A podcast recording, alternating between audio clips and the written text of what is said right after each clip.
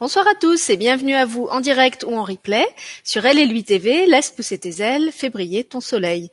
On se retrouve ce soir euh, pour une nouvelle émission en direct, une émission où on va parler des émotions, de toutes nos émotions. Le mot est important, on aura l'occasion de le dire, je pense, plusieurs fois au cours de la soirée. Et pour cette émission, j'accueille une, j'ai envie de dire, presque nouvelle invitée, puisque vous l'aviez entreaperçue dans une vidéo précédente euh, où on avait parlé de la confiance en soi, euh, des liens entre handicap et confiance en soi, en quoi il est important justement d'entretenir ou de retrouver cette confiance en soi quand on est en situation de handicap ou en accompagnement d'une personne en situation de handicap. Et au cours de cette première émission, vous aviez peut-être comme moi remarqué avec quelle passion, avec quelle énergie euh, Sylvie, mon invitée de ce soir, parlait de son activité. Euh, et on sentait qu'elle avait envie d'en dire plus. Donc voilà, le, le, le but de l'émission de ce soir, c'était aussi de, lui, lui, permettre de se présenter, d'en dire plus sur elle, sur son activité de thérapeute euh, soutien aidant familial, un intitulé particulier qu'elle aura l'occasion de nous expliquer. Elle nous expliquera aussi pourquoi elle a choisi cette euh, orientation-là dans la thérapie. Et donc, euh, je la remercie d'être avec nous ce soir. Elle s'appelle Sylvie Béranguier et elle va répondre à vos questions. Mais avant, elle va se présenter à vous. Bonsoir Sylvie. Bonsoir Sylvie, bonsoir tout le monde. Merci beaucoup de me donner euh, ce privilège effectivement d'expliquer ma passion, mon métier que je fais ben depuis que je suis toute petite parce que effectivement c'est un l'accompagnement en fin de compte est rentré dans ma vie quand j'avais 9 ans puisque j'ai accompagné en fin de compte euh, en tant qu'enfant un parent malade et j'ai vécu euh, de très près la maladie et, et, tout ce qui implique en fin de compte euh, dans une maladie, les moments de peine, les moments de souffrance, les moments de joie, parce qu'il peut y avoir des moments de joie dans une maladie. Et en fin de compte, quand on est confronté très très tôt à la maladie en tant qu'enfant, ben on passe du statut d'enfant au statut d'adulte très très tôt. Et euh, en fin de compte, on est euh, voilà, on est confronté à, une réalité qui n'est pas toujours très agréable à vivre et euh, notre euh, façon de, de, penser, de réfléchir, d'aborder la vie est totalement différente des enfants de, de, son âge. Donc on est un peu aussi déconnecté avec les enfants de son âge. On est trop sérieux par rapport aux enfants de son, de, son âge. Donc on est un petit peu mis de côté. Donc on essaye d'aller avec les gens qui ont une façon de parler comme nous, mais sauf qu'on reste des enfants. Donc on est aussi ballotté par les gens qui sont plus âgés que nous. Donc on se retrouve un petit peu seul. Et cette solitude, ben nous nous implique et nous engage en fin de compte d'aller encore plus à l'intérieur de nous. Et donc, en fin de compte, on, apprend à se connaître très très tôt et on apprend justement à, appréhender nos émotions très très tôt euh, et, face en fin de compte à, tout ce qui peut se passer. Et euh, j'ai eu la chance, je, je le dis souvent comme ça, j'ai eu la chance de faire un burn-out à l'âge de 25 ans. Euh, donc j'ai connu la, la, la, difficulté et la souffrance au travail. Euh, j'en ai fait un ulcère du duodénum, j'en ai fait une lombalgie chronique. Je suis tombée sur une pervers narcissique qui était excellente dans le domaine. Et j'ai eu l'intelligence euh, de saisir euh, une main qui m'était tendue et j'ai changé d'emploi et de métier. Et je me suis spécialisée dans mon nouveau métier dans euh, l'accompagnement par le biais du tourisme. Donc j'accompagnais les gens à aller à la rencontre des autres, à la rencontre des cultures, des singularités, à la rencontre euh, des différences, à la rencontre des religions, à la rencontre des d'une euh, comment euh, d'une façon de manger différente aussi, d'une langue différente. Et euh, tout ça m'a amené, euh, donc j'ai accompagné ces personnes-là pendant 20 ans, et des personnes me disaient qu'elles se sentaient mieux quand elles venaient me voir que quand elles, allaient, quand elles allaient voir le médecin. Donc au fur et à mesure, euh, en travaillant toujours énormément sur moi, euh, j'ai j'ai essayé euh, différentes pratiques, la sophrologie, la kinésiologie. J'ai 25 ans d'analyse systémique. Tout ça pour ben, ne pas me faire mal de nouveau au travail, parce que ça j'avais compris qu'on pouvait vraiment se faire très très mal. Et, euh, et toutes ces rencontres pendant plus de 20 ans, euh, un jour j'ai dit à mes clients que j'allais apprendre la relation d'aide et euh, ils m'ont dit bah il détend. Donc en fin de compte tout le monde était au courant sauf moi. Et j'ai décidé donc en 2014 euh, d'accompagner euh, en cabinet, en entreprise, en association Et euh, la vie m'a amené en fin de compte à rencontrer le monde euh, de la maladie, mais sous un autre aspect, parce que je connaissais très très bien la maladie, mais un autre aspect qui était le handicap. Et pour moi, je, je n'avais pas du tout conscience qu'une maladie pouvait être handicapante, alors que je le vivais, euh, je l'ai vécu pendant dix ans quand, pour un parent malade, de l'âge de 9 ans à l'âge de 19 ans, mais je n'avais pas du tout conscience que, en fin de compte, une maladie pouvait être handicapante ou un handicap pouvait générer une maladie. J'avais pas du tout conscience qu'il pouvait avoir des liens dans les deux alors que euh, la, la, maladie de mon parent était bien handicapante, mais comme je le vivais au quotidien, je faisais pas du tout le lien. Et, euh, et le fait, en fin de compte, d'avoir rencontré euh, une personne qui avait euh, crié un petit peu euh, euh, dans les réseaux sociaux. Je me suis rapprochée d'elle, j'ai rencontré euh, son enfant et, et, petit à petit, j'ai accompagné en fin de compte des parents qui avaient des enfants avec des besoins spécifiques. Et comme je me suis spécialisée euh, dans le deuil, parce que ben j'ai connu très tôt moi-même le deuil, dès l'âge de 5 ans, euh, j'ai appréhendé le, le, deuil, donc euh, et par quatre fois, et des deuils un peu particuliers, parce que c'était, il y a des deuils liés à la maladie, et il y a des deuils liés, ce que j'appelle moi une, une maladie volontaire, qui est donc le suicide. Et donc ça, je l'ai connu par quatre fois. Euh, et donc, en fin de compte, j'avais une, euh, une compréhension totale de ce qui était une souffrance qui pouvait amener la personne, en fin de compte, à, à, éteindre sa lumière pour arrêter de souffrir.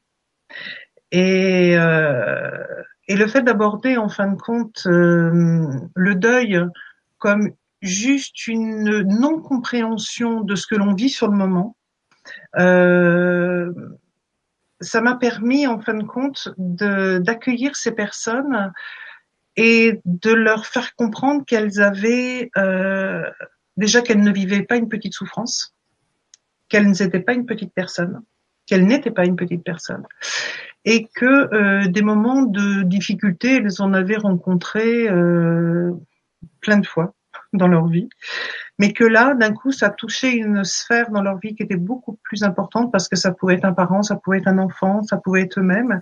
Et là, d'un coup, ils avaient, euh, ces personnes-là avaient la, sensation d'être coupées de toutes leurs ressources. Et leur fait, le fait, en fin de compte, de les ramener à leur euh, à leur savoir initial, à leur euh, à leur enfant intérieur, en fin de compte, qui était doué de de plein de choses, euh, ça les ça les ramenait en fin de compte à une créativité.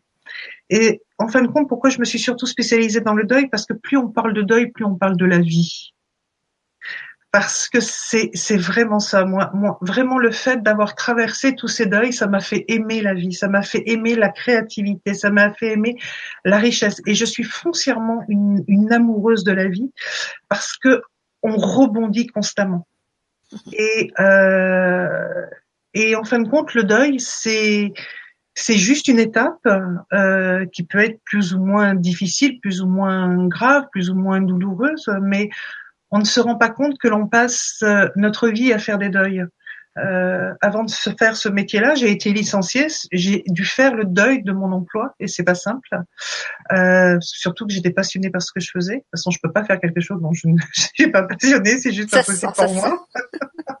ça déjà c'est pas possible et, euh, et j'ai passé vraiment 20 ans à, avec des, des, des, étoiles dans les yeux en faisant ce, ce métier euh, de touriste pour accompagner les gens et euh, donc j'ai vraiment j'ai pas la sensation d'avoir totalement changé de de métier, j'ai juste changé d'outil en fin de compte. Donc euh, j'accompagne toujours les gens, mais c'est plus l'outil du voyage, c'est l'outil en fin de compte de la relation d'aide. Et euh, et d'être une amoureuse de la vie, euh, ça permet justement d'accompagner les personnes qui vivent un moment où il fait noir dans leur vie, où ils vivent un enfer moment et euh, parce que ce, ce, moment de vie, c'est un tel enfer pour eux qu'ils pensent que, que tout s'arrête en fin de compte. mais euh, nous passons notre vie à faire des deuils. Euh, euh, nous faisons le deuil de la journée pour accueillir la nuit. nous, nous faisons le, deuil d'une d'un repas de famille qui a été agréable et chacun rentre chez soi. On passe notre vie à faire des deuils. Mais quelquefois, on s'arrête sur des moments où on a l'impression que notre vie s'écroule parce que l'être aimé n'est plus là. Et alors que c'est, si on y réfléchit bien, c'est pas un deuil qu'on est en train de faire, on est en train de vivre un manque parce que l'être aimé, il est toujours dans notre cœur et on l'aime. Euh, qu'il soit présent, qu'il soit pas présent, on l'aime. Mais par contre, le manque corporel, ça, c'est important. Donc, en fin de compte, si on le regarde bien, c'est pas un deuil qu'on vit, c'est un manque. Et, si on se rappelle des, bons moments, cela nous permet effectivement de comment de de nous relier en fin de compte à nos sensations. Alors je te remercie pour cette introduction. Effectivement, les gens l'ont compris. Tu as été confronté euh, très tôt à des émotions euh, que nous, dans, le schéma classique, on va dire, on qualifierait de lourdes. Mhm. Euh, et c'est pour ça justement qu'on avait choisi de te présenter ce soir à travers ce thème des émotions, de toutes les émotions. Donc justement, pour faire le point, en t'attendant tout à l'heure, j'ai repris la liste des six émotions principales. Donc les, selon le, le classement traditionnel, on va dire, on va dire qu'il y a six grandes émotions la joie, la tristesse, la peur, la colère, le dégoût et la surprise. Et en hmm. fait, quand on les énonce une par une, on voit très bien que sur les six, à part la joie qui est clairement positive dans notre ressenti, éventuellement la surprise, toutes les autres, ce sont des, émotions qu'on n'aime pas éprouver. Ni la tristesse, ni la peur, ni la colère, ni le, ni le dégoût. Quatre émotions sur six, c'est quand même beaucoup, ça veut dire les deux tiers, et ça veut dire que si on passe notre temps à éviter ces émotions-là, eh ben c'est comme euh, avoir les sept couleurs de l'arc-en-ciel et choisir d'en utiliser que deux sur les sept. Donc comme tu l'as dit, on se prive aussi quelque part de, de, de certaines de nos ressources, même si peut-être c'est moins évident que dans ces émotions-là, il y a des ressources parce que on les ressent moins facilement que quand on est en joie, transporté, enthousiaste. Euh, voilà, là on les contacte facilement les ressources. Et donc toi, par ton ton parcours particulier et par mhm. ta spécialisation particulière euh, en tant que thérapeute, justement, tu es amené à travailler au quotidien avec ces émotions-là, les tiennes, celles des mhm. gens qui viennent te, te consulter. Et tu as eu, quand on a préparé l'émission, tu avais une expression que je trouvais très belle. Tu disais, je leur apprends à cajoler leurs émotions. et je trouvais ça très très beau parce que pour moi, ces émotions sont vraiment les, les émotions qu'on que j'appelle les émotions mal aimées, les parties de nous qu'on mhm. n'a pas envie d'accueillir, qu'on a plutôt envie de pousser du pied sous le tapis, voire carrément sous l'armoire, et puis qu'elles ressortent plus jamais. Et évidemment, on, on sait très bien que plus on les repousse, plus on les refoule, euh, et plus elles vont prendre de force et nous trouver en nous un chemin plus ou moins conscient pour se manifester avec d'autant plus de force qu'on les aura euh, refoulés. Donc voilà pourquoi j'avais envie que on, aborde ton, ton activité de thérapeute ce soir à travers ces émotions et aussi comme tu as commencé à le faire justement avec l'envie de, de réhabiliter mmh. certaines de ces émotions euh, tellement mal aimées ou comme tu l'as dit souvent le le comment dire l'attitude de rejet qu'on a envers ces émotions, c'est aussi un conditionnement, euh, un conditionnement euh, dans notre éducation, un conditionnement culturel. Tu as parlé tout à l'heure du deuil. Il y a des cultures dans lesquelles le deuil euh, se fait dans la joie. En fait, le, jour où une personne meurt, on fait une grande fête, on considère que son âme est libérée, euh, que le, temps de souffrance c'était au contraire celui qu'elle passait sur terre. Et dans notre société, eh ben c'est au contraire un moment qui s'accompagne de beaucoup de, de tristesse, parfois de, de colère, de, de, de frustration. Euh, voilà, donc je sais pas par quel euh, par quel aspect tu as, envie de commencer. Ben, disons que là, tu, as parlé effectivement de ces émotions-là. Moi, je dirais qu'il y en a deux grandes émotions. C'est la peur et l'amour. Euh, en fin de compte, quand on a peur, on est dans l'insécurité ce qui provoque effectivement de la colère, euh, de la frustration, de, euh, du doute, on se juge, on se critique, euh, comme on se critique, on, on se juge, comme on se juge, on s'auto-sabote, comme on s'auto-sabote, on a on manque de confiance en soi, et comme on manque de confiance en soi, on manque d'estime de soi, et donc on manque d'amour. Et en fin de compte, c'est les deux grandes. Et et pourquoi j'amène souvent les gens en, cabinet à, cajoler? Parce que euh, quand on a peur, c'est qu'on se trouve dans cette insécurité. Et là, en fin de compte, être doux avec soi et, d'accueillir comme on accueillerait un, enfant euh, dans ses bras avec une totale euh, douceur, en disant à sa peur, je te reconnais, je sais que tu es là, je te donne toute tout l'espace dont tu as besoin. Euh, je te rassure avec mon amour, parce que la peur, en fin de compte, on a peur parce qu'on ne comprend pas la situation, c'est-à-dire qu'on est dans l'ignorance. Et une fois, en fin de compte, que l'on amène de la, de la sécurité, donc on est moins dans une sensation insécure, à ce moment-là, on commence à se poser et on a des brins de lumière qui arrivent. Et à ce moment-là, on commence à s'éclairer soi-même, on commence à clarifier les choses. Donc on a moins peur parce que on commence à comprendre ah oui, c'est vrai, j'ai fait j'ai peur parce que cette situation, je l'ai déjà vécue, pas dans le même contexte, mais je fais des liens avec quelque chose. Et comme euh, notre mental nous nous veut du bien, qu'on vit quelque chose qui nous est difficile, il va nous remettre tout le temps dans une situation que l'on a vécue même si c'est une situation douloureuse, mais là au moins on sait gérer. Et ça, c'est le boulot du mental. Et en fin de compte, d'accueillir les émotions, c'est vraiment de dire en même temps d'envoyer l'information au mental, t'inquiète pas, aujourd'hui je suis capable euh, d'accueillir ce qui se passe, je suis capable de me dorloter, je suis capable de donner de l'amour à cette peur, parce que en lui donnant de l'amour, j'aurai un peu moins peur. Et si j'ai un peu moins peur, je serai capable d'accepter un petit peu la situation. Et ça sera vraiment un pas après l'autre. J'accepte un petit peu, je fais un pas, je me pose, je, je me dorlote, et après je suis capable de me poser encore un peu plus, d'avoir un peu plus de liberté, donc je suis capable encore de faire un autre pas, etc. Et c'est plus en fin de compte on va s'accueillir, plus on va se dorloter, plus on va être capable de faire un pas après l'autre. Par contre, si il y a une loi euh, en astrophysique qui dit euh, là où je porte mon intention, ça, ça, ça prend de l'expansion. Mhm. Et si je porte mon intention sur la peur, ben, je vais avoir encore plus peur. Si je porte ma, mon intention sur la colère, je vais être encore plus en colère. Alors que si on regarde bien la colère, la colère est juste en train de nous dire, dans cette situation, mes besoins ne sont pas respectés. C'est tout ce qu'elle nous dit, la colère. Elle est juste en train de nous dire, tes besoins sont pas respectés, je, dis à l'autre que mes besoins sont pas respectés, mais au lieu de lui dire gentiment, je vais péter un câble. Euh, la peur, c'est la même chose. Je, la peur est juste en train de nous dire, euh, cocotte, si tu bouges pas, euh, voilà ce que tu vas vivre, quoi. Tu, tu vas être pété de trouille. Donc bouge. Euh, oui, mais je peux pas. Oui, mais la peur se nourrit d'immobilisme. Donc plus tu vas rester immobile, plus tu vas avoir peur.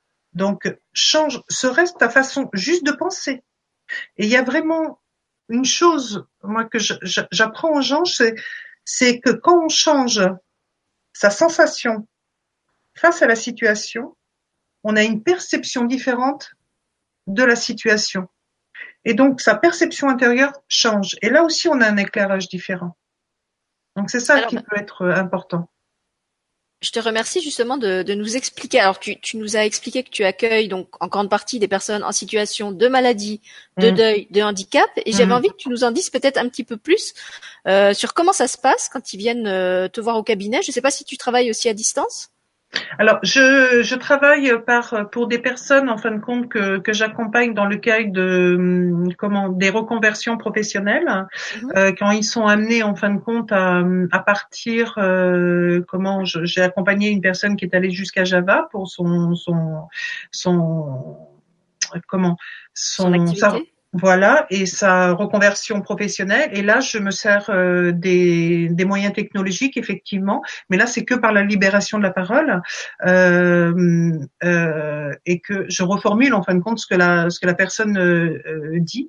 Et euh, j'ai suivi deux trois personnes comme ça. Euh, d'abord j'ai suivi en cabinet et après j'ai continué avec elles euh, pendant leur leur reconversion. Et d'ailleurs dont une personne qui m'a dit c'est bon, on a eu notre examen. Donc j'ai trouvé ça très très sympa parce qu'elle m'a vraiment intégré complètement à sa réussite en me disant mais sans toi j'aurais pas pu y arriver. On l'a eu ensemble et, et c'était c'était très très doux à entendre quoi parce qu'elle m'a elle m'a inclus dans sa réussite et mhm. pendant un an, j'étais là tous les jours, on, on, se captait tous les jours parce qu'avec le décalage horaire, c'était pas toujours évident. Mais tous les jours, pendant un an, j'ai été présente. Et voilà, et elle vit sa vie, c'est juste, c'est juste euh, extraordinaire. Par contre, en cabinet, Euh, comment c'est c'est par deux plans. Donc il y a d'abord euh, euh, la libération effectivement de la parole et, et comme j'ai expliqué lors d'une autre capsule, euh, j'ai un terrain neutre avec un coussin où les gens posent leurs leur pieds dessus, ça leur permet de déposer leur fardeau dessus. Le terrain est neutre. Ils comprennent comme ça que leur souffrance ne m'appartient pas et ils ont le droit de la déposer mais euh, moi je l'apprendrai pas. Et c'est parce qu'ils comprennent qu'elles ne m'appartiennent pas que je peux l'entendre. Euh, même si peut-être j'ai vécu la même situation qu'eux, parce que peut-être j'ai vécu un deuil, mais c'est pas mon deuil, c'est leur histoire, c'est pas la mienne.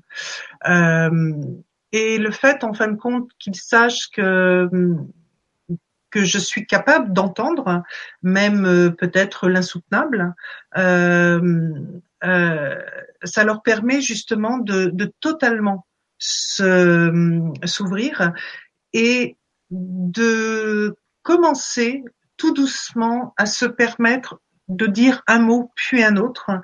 Et surtout, moi, je les, je les accompagne très rapidement en leur disant qu'ils sont en train de vivre un Everest. Euh, parce que quand on, on, voit effectivement le toit du monde et la latitude où, où, où, est le toit du monde, on se rend compte que ça va pas être une mince affaire pour pouvoir l'escalader et qu'il va avoir, il va falloir un équipement spécifique, il va falloir euh, revenir à des camps de base parce qu'on ne peut pas rester en très haute altitude, il va falloir revenir au camp de base. Donc ils comprennent l'effort qu'il y a à faire de suite. Et ils comprennent aussi avec cette métaphore qu'il va y avoir des échelles émotionnelles et que de vivre en fin de compte des montées émotionnelles et des sensations de dépression pendant ces montées émotionnelles, c'est tout à fait normal que ça fait partie du chemin. Et donc, comme il, de suite, ce, mot-là fait, fait, sens de suite pour eux, et ils se l'approprient. Et, euh, et c'est leur Everest, hein, parce que voilà, ils en bavent hein, quand même. Hein. Euh, ils ont pas une petite souffrance et ils sont pas une petite personne. Mais comme ils, ils sont tellement, en général, tournés vers l'autre parce que l'autre souffre automatiquement plus qu'eux. Toujours. Euh, il y a toujours plus grave, il y a toujours plus important. Euh, et, et, eux, en fin de compte, c'est pas grave. Donc les ramener en fin de compte à la réalité que la, la seule personne qui est en face de moi à ce moment-là, c'est elle, et la seule personne qui est importante à ce moment-là, c'est elle. Elle commence pas à pas se considérer. Et comme elles se considèrent, ben, elles sont capables d'accueillir leurs émotions. Parce que je pense que c'est d'autant plus important que, comme tu l'as dit, dans ces dans ces situations-là, d'abord on a tendance à se faire passer au second plan parce qu'on pense que la personne malade, handicapée ou euh, mourante euh, est, est, plus en souffrance que nous. Et puis aussi parce que quand on vit euh, ces situations-là, ces émotions-là, euh, que ce soit la colère, que ce soit la tristesse, euh, le sentiment de, de, de, de détresse, d'être démuni, d'être seul au monde, comme comme je disais, c'est des émotions qui même culturellement ne sont pas vraiment acceptées. On a plutôt tendance à pas les montrer celles-là. Donc euh, c'est vrai que même quand on ose en parler un petit peu à l'entourage, on va toujours le faire en mettant euh, une espèce de pédale douce euh, mmh. qui fait qu'au lieu de dire je me sens vraiment désespéré aujourd'hui, on va dire j'ai pas trop la pêche. Mmh. ou au lieu de dire je suis super en pétard, on va dire ouais ça ça m'a énervé. Mais en fait on va pas assumer l'émotion dans l'intensité où on la ressent.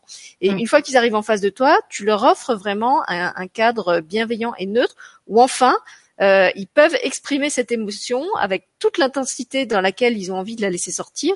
Et je pense que déjà ça, ça doit être thérapeutique en soi. Ah, tout à fait, parce que là, ils s'autorisent, parce que effectivement, tu as totalement raison, parce que depuis que l'on est euh, tout petit, on ne nous a pas appris à nous considérer. On nous a appris à respecter l'autre, on nous a appris à mouche-toi le nez, dis bonjour à la dame, sois gentille, mais on ne nous a pas du tout appris à respecter nos besoins.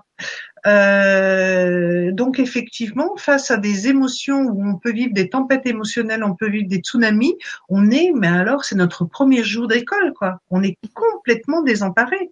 On se dit mais qu'est-ce qui m'arrive, quoi? Mais pourquoi je vis ça? Je, je, ne comprends rien. Et comme en plus on est dans une euh, dans une société où on nous apprend la compétition, avoir des émotions dans la compétition, euh, ça fait des ordres. Donc, euh, alors qu'en fin de compte, que si moi, en plus que ce que je fais aussi en cabinet, la première chose, c'est que j'apprends déjà aux gens à, à transformer leur, leur, vocabulaire.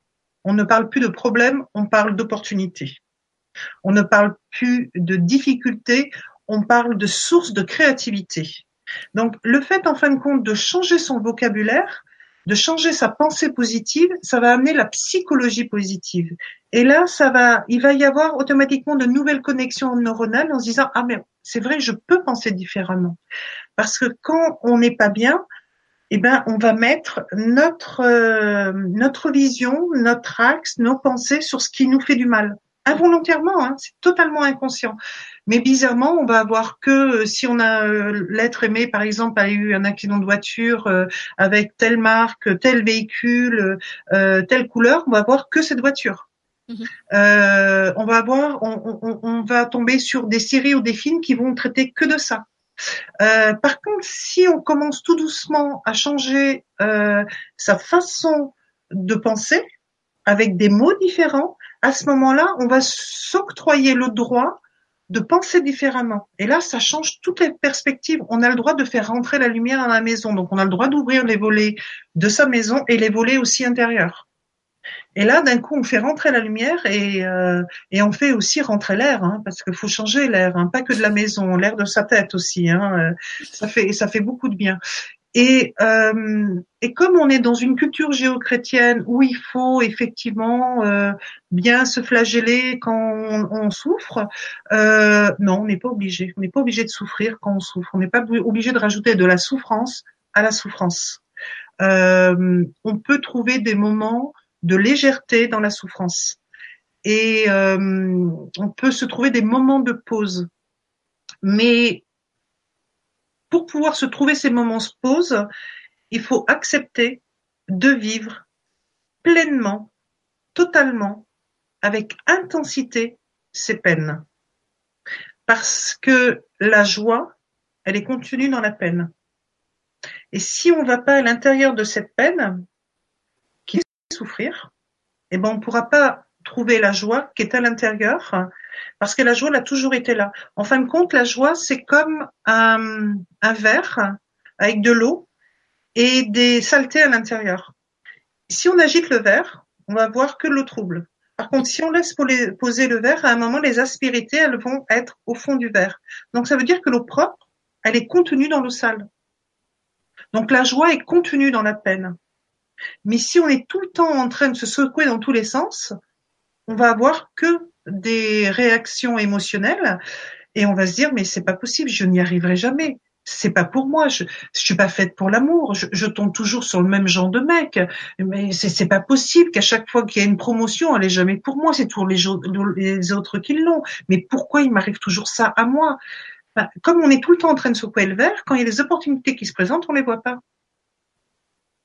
Donc c'est important de temps en temps de, il y a, une citation bouddhiste que j'aime beaucoup qui dit qu'on va vite, vite, vite, vite, on va doucement, doucement, doucement. Et quand on va doucement, doucement, doucement, on va vite, vite, vite, vite. Donc en fin de compte, on gagne du temps à aller doucement. Mm. Parce qu'on ne refait pas les choses. Donc poser les choses de temps en temps, ça permet de gagner du temps et ça permet d'aller vite. Et surtout, ça, ça permet de se faire du bien. Alors moi j'ai l'équivalent de, de, ta citation zen euh, dans une chanson de rap, je crois que c'est une chanson de MC Solar, où il dit euh, pour pour euh, car prendre du recul, c'est prendre de l'élan.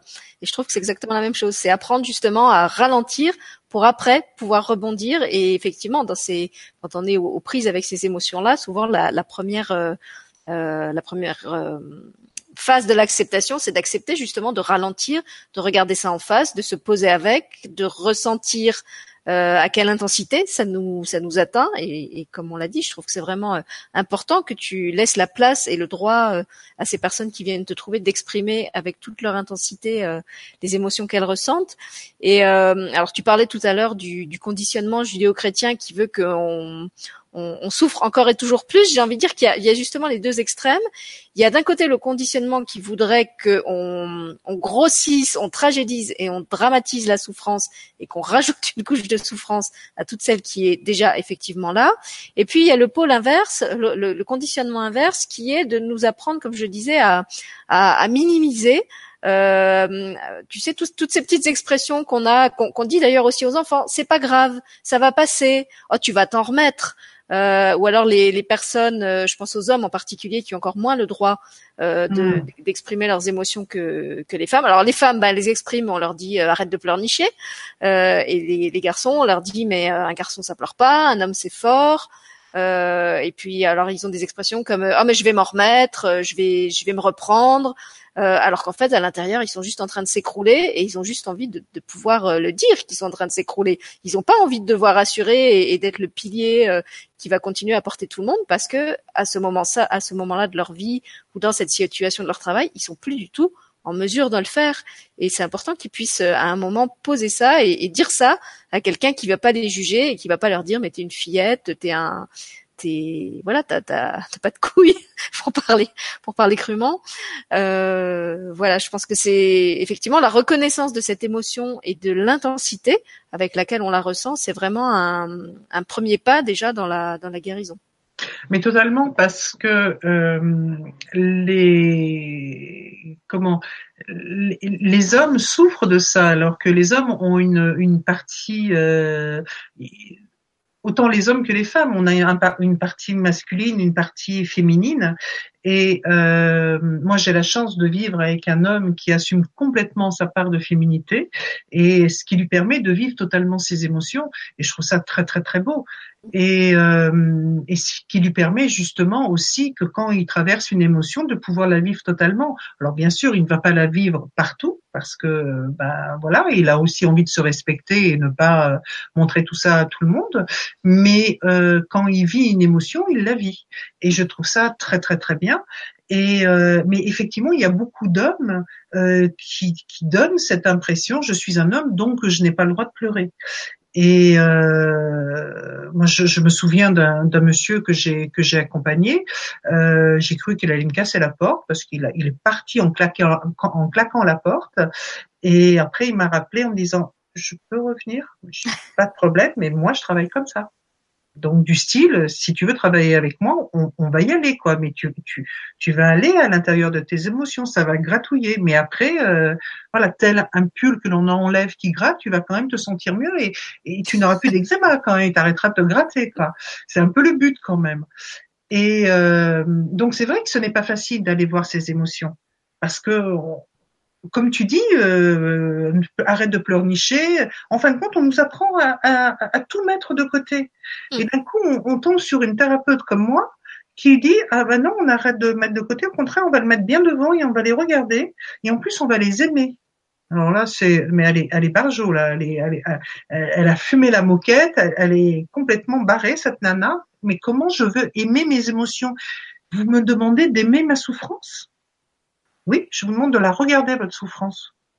Parce qu'à l'intérieur de la souffrance, il y a la non-souffrance. Et si vous n'acceptez pas de vivre totalement les peines qui vous emportent aujourd'hui, vous allez vivre l'enfer. Et vous allez vous enfermer dedans. Ce qui va vous faire vivre l'enfermement. Donc, vous allez vivre l'enfermement d'abord en vous, après vous allez fermer la porte, après vous allez fermer les volets, après vous allez avoir peur d'aller vers les gens, vous allez créer des phobies, vous allez, et vous ferez une phobie sociale ou autre chose. Alors, avant d'en arriver là, oui, vous allez aller vers votre peur, parce que votre peur a un message à vous donner. Elle est en train de vous dire, si tu continues, voilà ce que tu vas vivre. Je te donne juste, en fin de compte, un petit échantillon de ce que tu vas vivre. Mais ça va être puissance 1000 ce que tu vas vivre. Donc, permets-toi, justement, de t'ouvrir à moi. Et là, on parle des, des, hommes, mais je pense aussi à, à toutes les femmes, tu vois, chefs d'entreprise, euh, les, les, les, familles monoparentales, où ce sont des mmh. femmes qui sont en difficulté, qui doivent élever leurs enfants. En fait, toutes ces situations où les gens ont des responsabilités qui mmh. font qu'ils se sentent obligés énorme. de, voilà, ils se sentent obligés de faire face parce qu'ils sont eux-mêmes le soutien mmh. de personnes en difficulté et que du coup, ils se donnent pas le droit de craquer. Mais en fait, il y a des moments où soit aussi on, on a besoin de craquer. Donc effectivement, on n'est pas obligé de, de, le faire euh, n'importe comment euh, dans mmh. un endroit inapproprié. Mais je pense que c'est important de, peut-être encore plus dans ces cas-là où on travaille sous une pression énorme, mmh. d'être capable de ressentir ce qui se passe à l'intérieur de soi et, mmh. et, de se dire, ouh là, faut que je fasse une pause parce que je suis vraiment en train de me fissurer de tous les côtés. Et si je continue à porter tout le monde, eh ben c'est moi qui vais m'écrouler et pour le coup tout le monde va tout le monde va tomber en même temps. C'est ça, exactement. Et euh, là, je, il y a des, personnes justement qui ont qui ont fait qui ont fait un, deux, trois, pardon, qui ont fait appel à moi justement pour les risques psychosociaux, là justement, donc en entreprise, euh, et euh, parce que justement, ils n'arrivent plus à libérer la parole. Donc, euh, ils ont envie de se dire des choses, mais chacun reste sur sa réserve. Et donc, en fin de compte, ils n'arrivent pas à faire correctement leur travail. Et, le fait, en fin de compte, d'animer des groupes en entreprise permet le temps de l'atelier euh, de jouer des rôles qui sont un peu proches de la réalité, sans être réellement dans la réalité, mais j'ai suffisamment travaillé en entreprise pour rapidement savoir ce qui ne va pas dans une entreprise. Et, euh, et le fait, en fin de compte, de jouer à comment à, s'entendre parler, à entendre l'autre, à écouter de l'autre, à recevoir la parole de l'autre, à comprendre que ce qu'il dit, c'est pas automatiquement ce que je comprends, et inversement, d'un coup on se dit ah bah oui mais je le voyais pas comme ça. Hmm. Et là du coup les personnes reconsidèrent l'autre et en se disant ah oui mais en fin de compte euh, moi j'ai cru ça parce que je pense ça. Mais c'était pas du tout ce que tu en train de dire. Donc en fin de compte, je le prends avec tout ce que je suis, avec tout mon vécu, et en fin de compte, je réceptionne ce que tu me dis avec tout mon paquet là. Mais toi, en fin de compte, t'as rien dit de tout ça. Donc c'est moi qui comprends ça.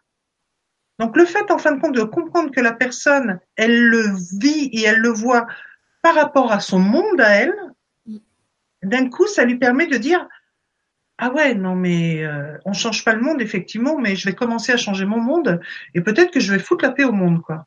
Donc euh, c'est vraiment ça, c'est vraiment on ne change pas le monde, on change son monde et en changeant son monde, je comprends le monde et je deviens impactant pour changer le monde. Et c'est vrai que le jeu est un formidable outil pour ça, d'abord parce qu'il apporte une légèreté à la situation qui souvent est vécue comme très douloureuse. Il apporte un détachement, puisque comme tu l'as décrit, il va nous permettre d'observer des comportements qui pourraient être les nôtres ou ceux d'autrui, mais sous un autre angle. Et euh, quelquefois même de façon euh, presque inconsciente, j'ai envie de dire. Moi, je le, je le vois quand j'utilise les histoires avec les enfants. C'est mm. vrai que c'est un prétexte extraordinaire pour aider les enfants à verbaliser leurs émotions parce qu'ils vont, on peut tout simplement leur demander de quel personnage de l'histoire ils se sentent le plus proches et pourquoi. Et ils vont pas forcément euh, faire le lien qu'en s'exprimant au sujet du personnage de l'histoire, ils disent aussi des choses sur eux. Et c'est mhm. encore plus flagrant quand on raconte des histoires avec des animaux, parce que le, évidemment la symbolique de l'animal dont ils vont se sentir le plus proche dit déjà quelque chose d'eux. Et comme c'est un animal le personnage, ils vont pas du tout avoir l'impression que c'est d'eux qu'on parle, parce que c'est même pas un humain. Donc ça, ça mhm. permet vraiment de les, de leur faire euh, exprimer des choses. S'il y a des parents qui nous écoutent, je leur, euh, je leur donne ce truc. vous, vous pouvez faire appel en fait à des, à des histoires euh, ou, si vous êtes créatif euh, à des modèles animaux euh, pour faire parler votre enfant de ses émotions. Et justement sur le chat, il y avait Laurence qui nous disait que petit, on nous a souvent tellement appris à, refouler ou même à taire nos émotions que quelquefois on sait même plus les différencier, on sait même pas comment elles s'appellent. tu, tu, parlais tout à l'heure de cette intensité émotionnelle qui fait qu'à certains moments on est perdu, mais quelquefois on est perdu, non seulement parce que c'est intense, mais qu'on n'arrive même pas à mettre un nom dessus.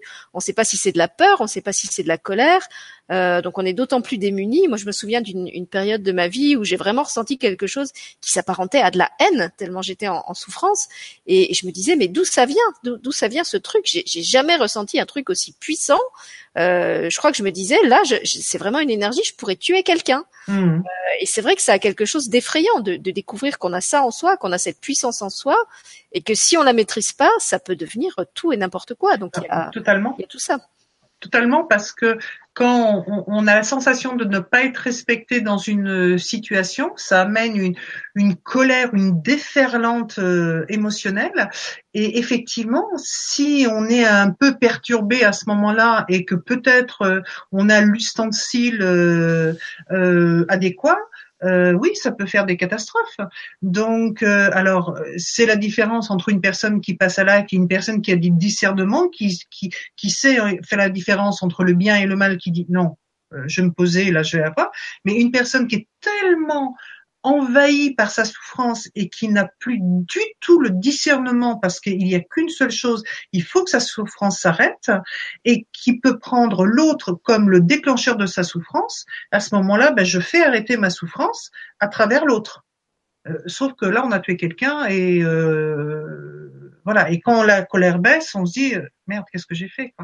Oui, on s'expose à d'autres souffrances. En fait. euh, oui, et, et pas que les nôtres, parce qu'il y a cette personne, elle était aimée par d'autres personnes, etc. Donc euh, ça va effectivement, euh, euh, c'est comme euh, comment, c'est comme les, les, les, réseaux internet, hein. ça va s'animer dans tous les sens là. Hein.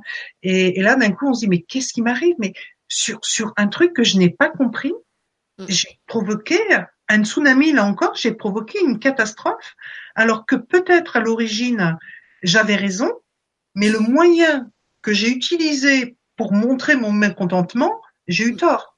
Et le problème, c'est que quelqu'un... D'où l'importance d'apprendre à, à, reconnaître l'émotion et à la maîtriser avant que ça prenne des proportions. Tout et à quand je dis maîtriser, je dis pas mettre sous le couvercle, parce que souvent ce, ce truc qui fait qu'on veut la, la réprimer.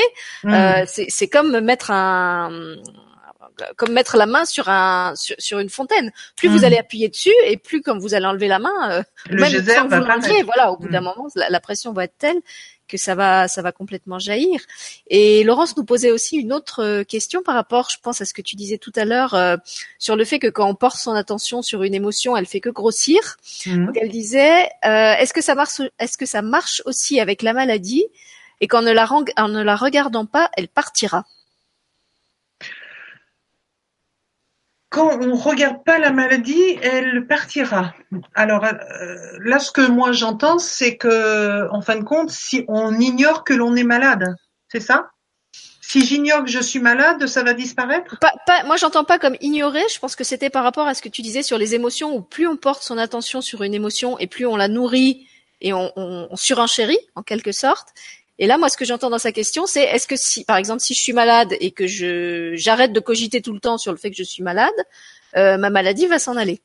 Alors moi, je vais le reformuler autrement. C'est-à-dire que je peux être malade, mais c'est pas parce que je suis malade que je deviens la maladie.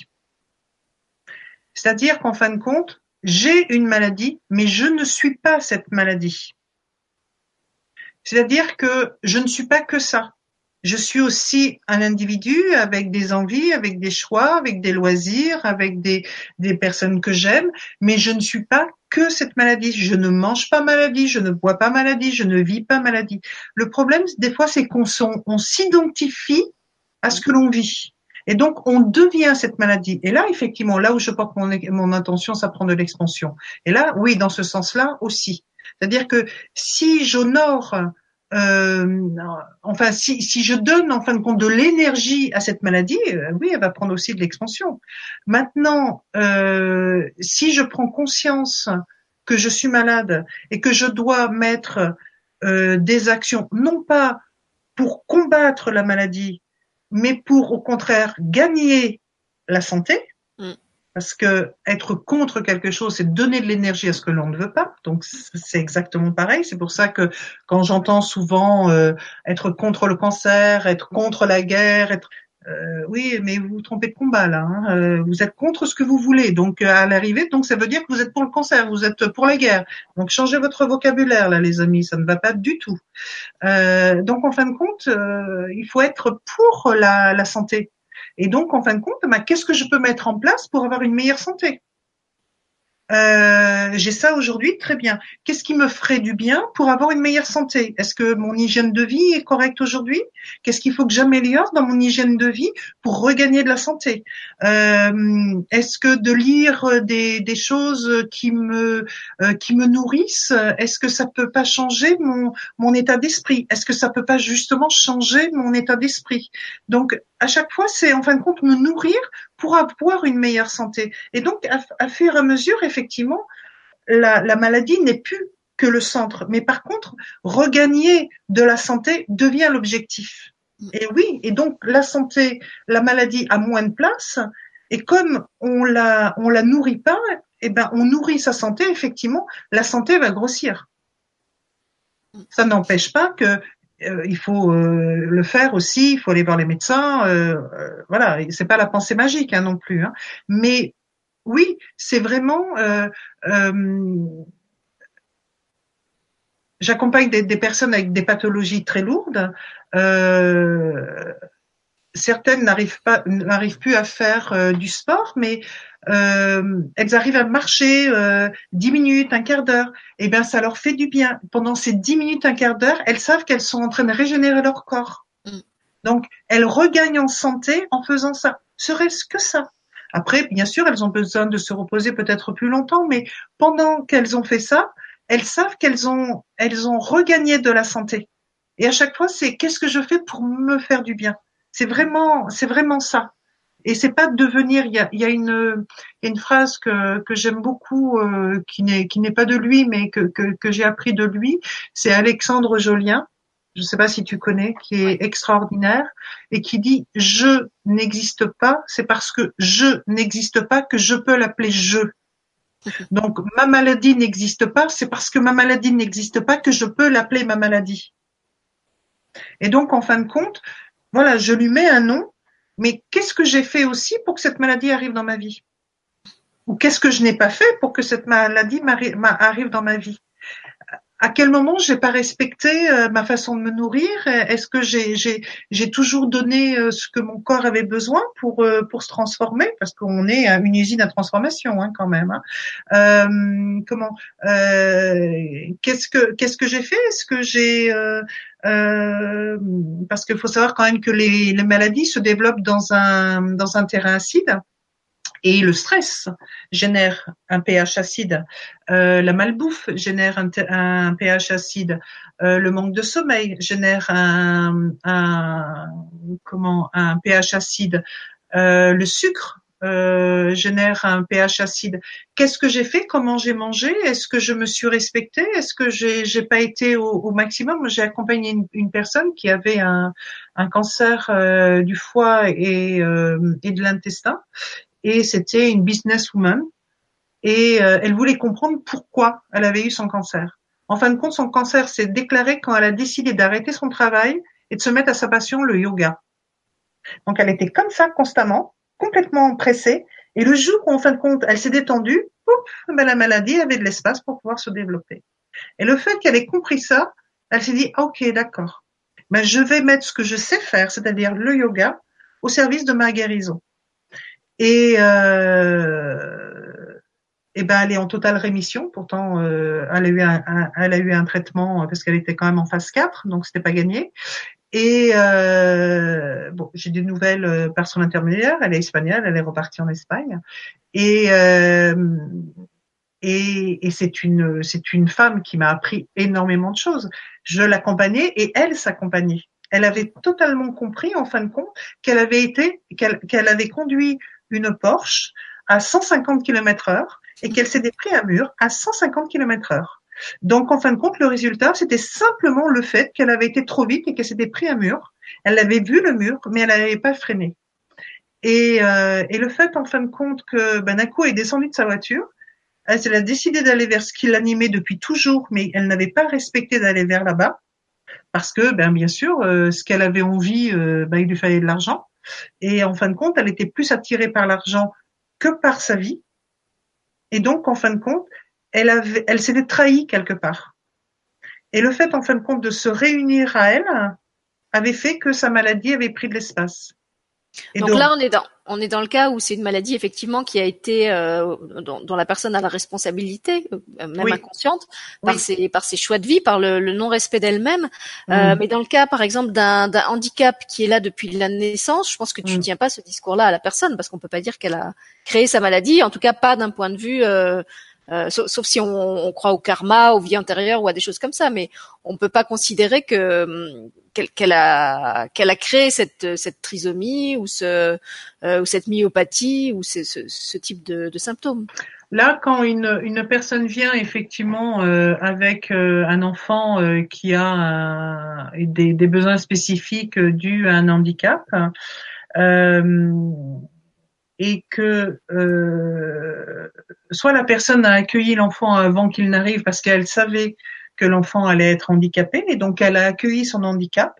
Donc elle a eu le temps en fin de compte de faire en, son deuil sur euh, l'enfant qu'elle aurait aimé avoir mm. et pour accueillir l'enfant qui va arriver. Euh, même si c'est pas facile, mais là déjà il y a, y a, un processus qui s'enclenche et euh, elle est prête à mettre tout ce qu'il faut en place. Par contre, quand c'est une maladie qui se déclenche après la naissance, ben là on n'est pas du tout préparé à ça. Mm. Euh, là c'est beaucoup plus dur parce que là d'un coup on est confronté à une réalité qui n'est pas la sienne. Euh, on doit faire le deuil d'un coup de tous les projets que l'on avait imaginés dans cette vie de couple, dans cette vie de famille, euh, dans euh, les tous les projets, d'un coup, on peut les prendre et on les met à la poubelle. Euh, tous ces rêves, on les prend, on les met à la poubelle. Et il faut tout reconstruire, sauf qu'on n'a pas envie de tout reconstruire. Et euh, donc on peut être en colère, on peut être en dépression, on peut être frustré. Enfin bon, il y a, y a, y a alors là, y a c'est c'est le cocktail euh, des, des, émotions. Et là, ces personnes, euh, quand je quand je les reçois, euh, ces personnes sont totalement dans le contrôle de ce qu'il y a à faire. Euh, parce que ben, l'enfant est malade et il n'y a pas là, il faut pléthore de, de, de professionnels pour que l'enfant souffre moins. Parce qu'en général, ça peut être des pathologies très très lourdes, très handicapantes, très souffrantes, très douloureuses. Et là, euh, la personne, elle met son axe sur l'enfant et, euh, et elle n'est pas sa priorité. Et en fin de compte, cette personne, elle est comme une chef d'entreprise, justement. Tu, parlais d'une chef d'entreprise Cette personne, elle est comme une chef d'entreprise. Mm. Si elle ne se considère pas, si elle prend pas soin d'elle, eh ben, à un moment, toute son entreprise d'accompagnement vers cet enfant va s'écrouler. Donc, l'enfant aussi. Donc, à l'arrivée, le fait de ne pas penser à elle, c'est ne pas penser à son enfant.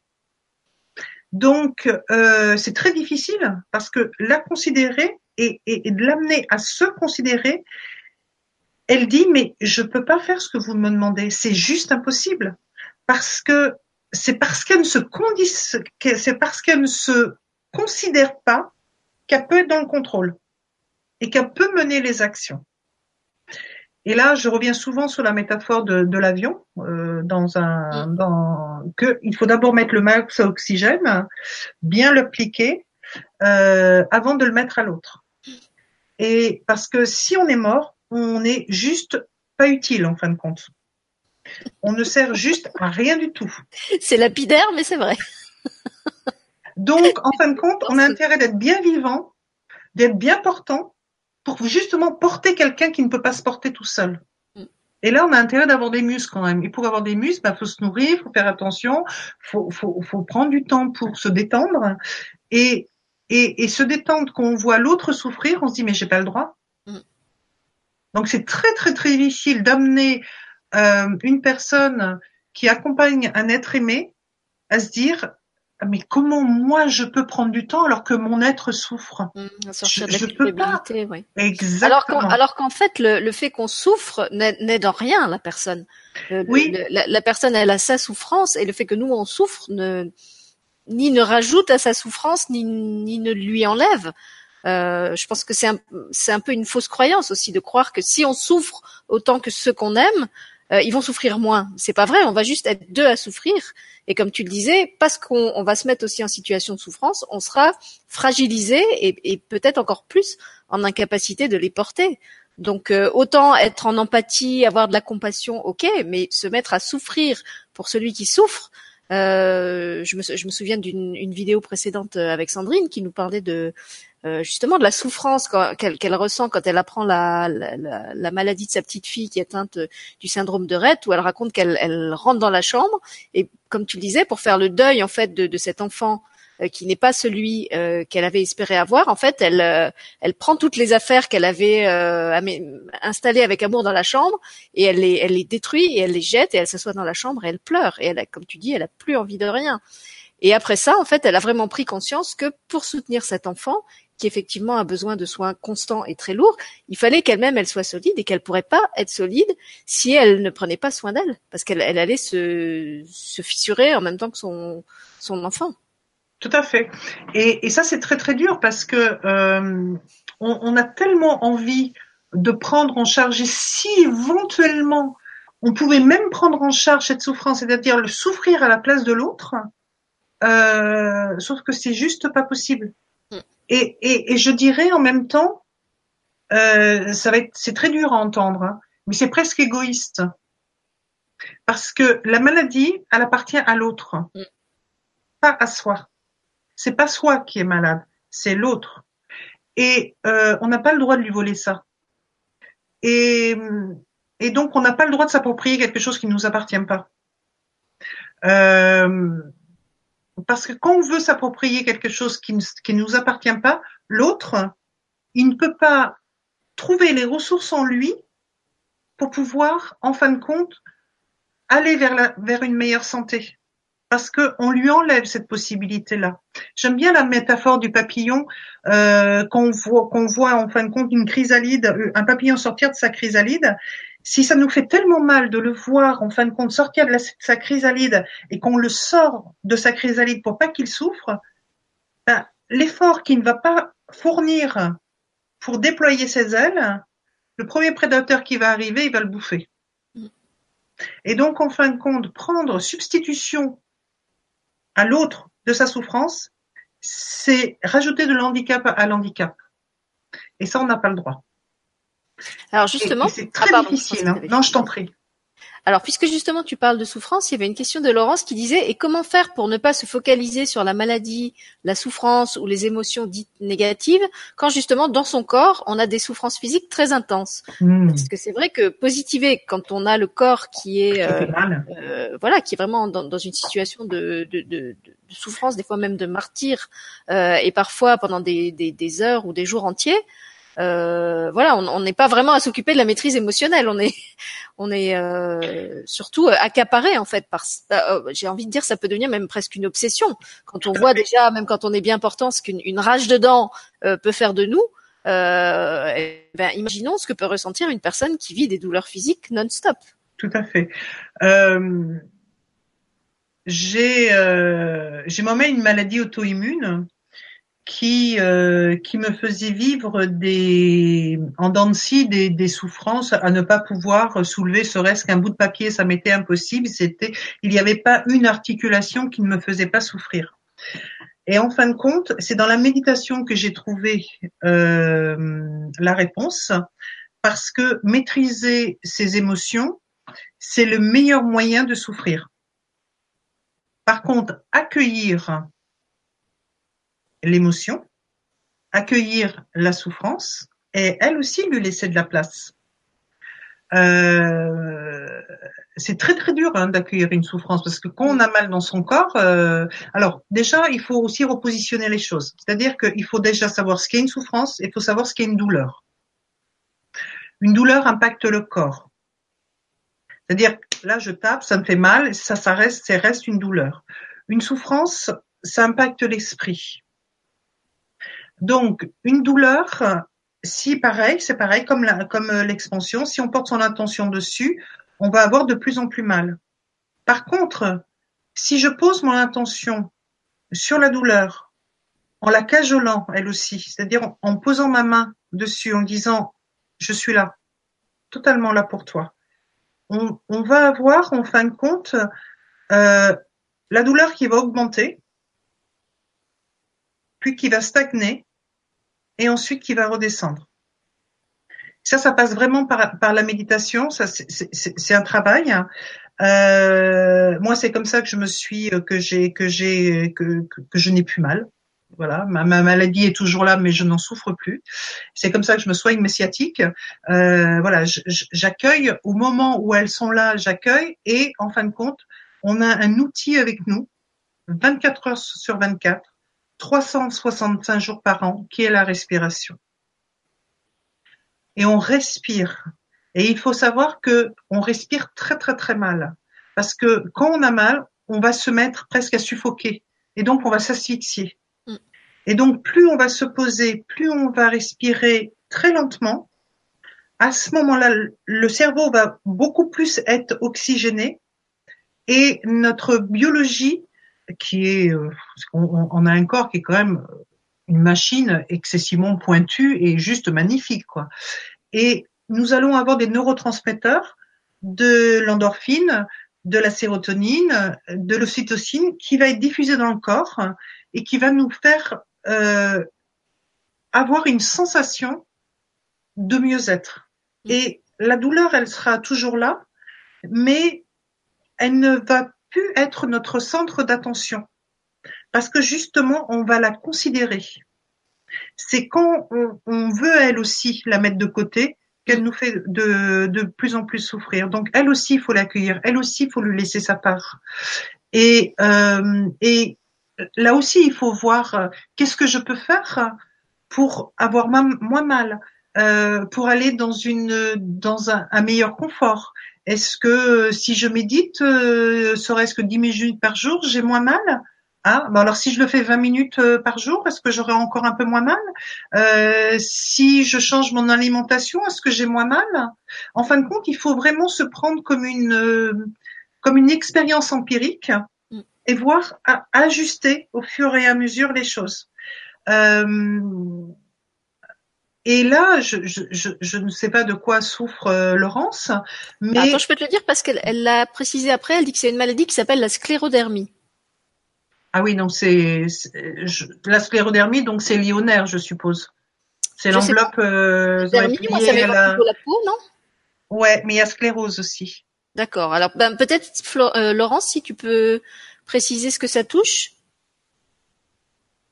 Et puis, euh, je, laisse Sylvie te répondre en, attendant, et puis tu peux. Euh, et, là, effectivement, il peut y avoir, il peut y avoir des, euh, voir que comment on peut euh, trouver effectivement, euh, euh, comment des, des aliments qui, qui nous, nous font plus de bien, ou éviter certaines choses qui nous font du mal. Et vraiment, en, en ajustant, quelquefois, effectivement, là aussi, il faut faire la deuil, le deuil de certaines choses que l'on aime. Euh, moi, personnellement, j'adore la glace. Euh, bah, quand j'en mange, il n'y a pas un endroit de mon corps qui ne me fait pas mal. Donc euh, oui, je dois faire la, la, le deuil des, glaces et pourtant j'adore ça. Euh, mais c'est, euh, il faut, il faut à un moment pour son bien, il faut éliminer des choses que l'on aime. Mais ce que l'on aime ne va pas automatiquement nous faire du bien. Et c'est, c'est pas toujours effectivement. Euh, c'est pas toujours simple parce qu'on nous dit bah oui mais fais-toi du bien tu iras mieux mais il y a certaines choses que l'on aime qui nous fait pas de bien donc en fin de compte il faut vraiment faire la dissociation entre le besoin de se faire du bien et le plaisir que l'on a à faire quelque chose mm. et le plaisir va pas automatiquement nous faire du bien par contre faire quelque chose qui nous fait du bien c'est qu'on a senti on a on a l'expérience que on se sent mieux après et, ça ne veut pas dire que, l'on va automatiquement aimer ça au début. Parce que c'est peut-être une nouvelle habitude. Et on l'aime pas trop, cette habitude. Mais par contre, le résultat, lui, est positif pour nous.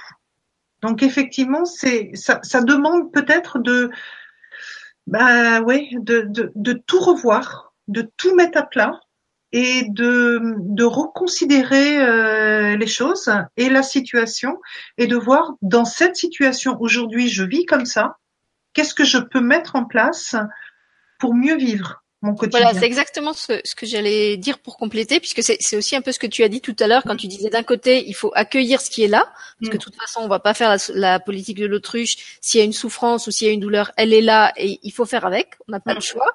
Euh, et d'un autre côté, il faut pas non plus euh, la laisser prendre des proportions euh, qui nous qui, nous font sentir victimes. Euh, et j'avais envie de dire que finalement, c'est que ça soit la douleur ou la souffrance, c'est c'est le même processus.